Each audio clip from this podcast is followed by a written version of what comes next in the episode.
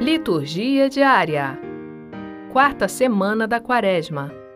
Sexta-feira, 19 de março de 2021. Primeira leitura.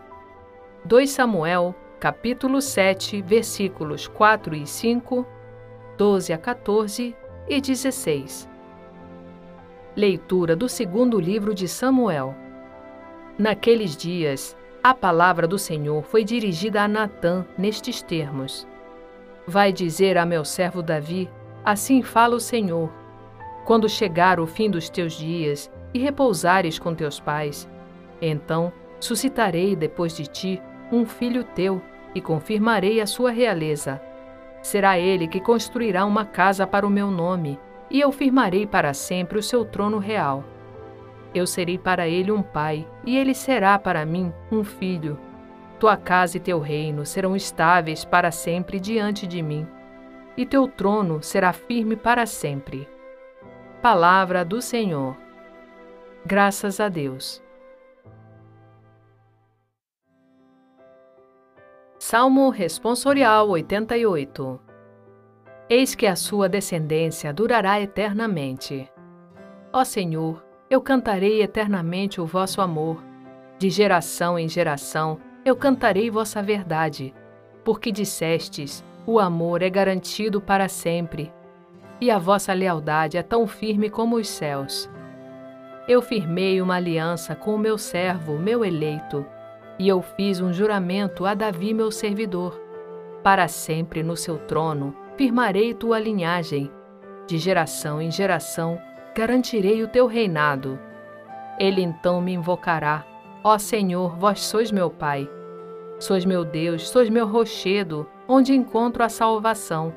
Guardarei eternamente para ele a minha graça, e com ele firmarei minha aliança indissolúvel.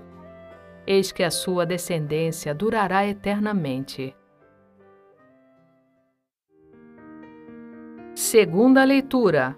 Romanos capítulo 4, versículos 13, 16 a 18 e 22.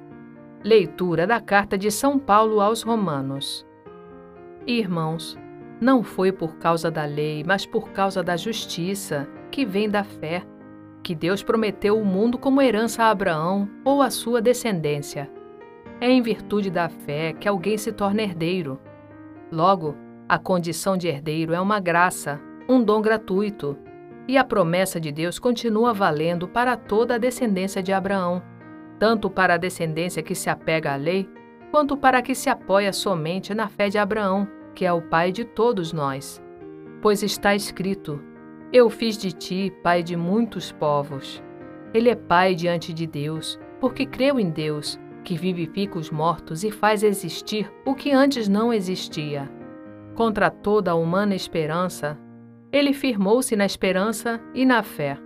Assim, tornou-se pai de muitos povos, conforme lhe fora dito: Assim será a tua posteridade. Esta sua atitude de fé lhe foi acreditada como justiça. Palavra do Senhor. Graças a Deus.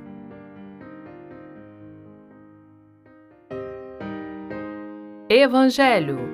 Mateus capítulo 1 versículos 16, 18 a 21 e 24a. Proclamação do Evangelho de Jesus Cristo segundo Mateus.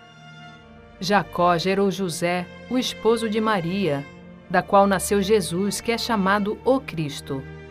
A origem de Jesus Cristo foi assim. Maria, sua mãe, estava prometida em casamento a José, e antes de viverem juntos, ela ficou grávida pela ação do Espírito Santo. José, seu marido, era justo e, não querendo denunciá-la, resolveu abandonar Maria em segredo. Enquanto José pensava nisso, eis que o anjo do Senhor apareceu-lhe em sonho e lhe disse: José, filho de Davi, não tenhas medo de receber Maria como tua esposa, porque ela concebeu pela ação do Espírito Santo. Ela dará à luz um filho e tu lhe darás o nome de Jesus, pois ele vai salvar o seu povo dos seus pecados. Quando acordou, José fez conforme o anjo do Senhor havia mandado. Palavra da salvação. Glória a vós, Senhor. Frase para reflexão: Quanto mais uma alma ama, tanto mais perfeita é naquilo que ama.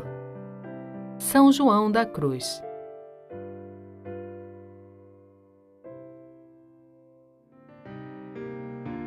Obrigada por ouvir a liturgia diária conosco. Compartilhe o link do podcast com seus amigos e familiares.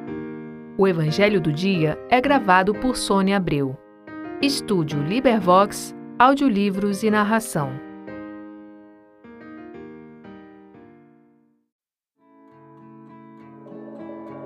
Participe do nosso sorteio.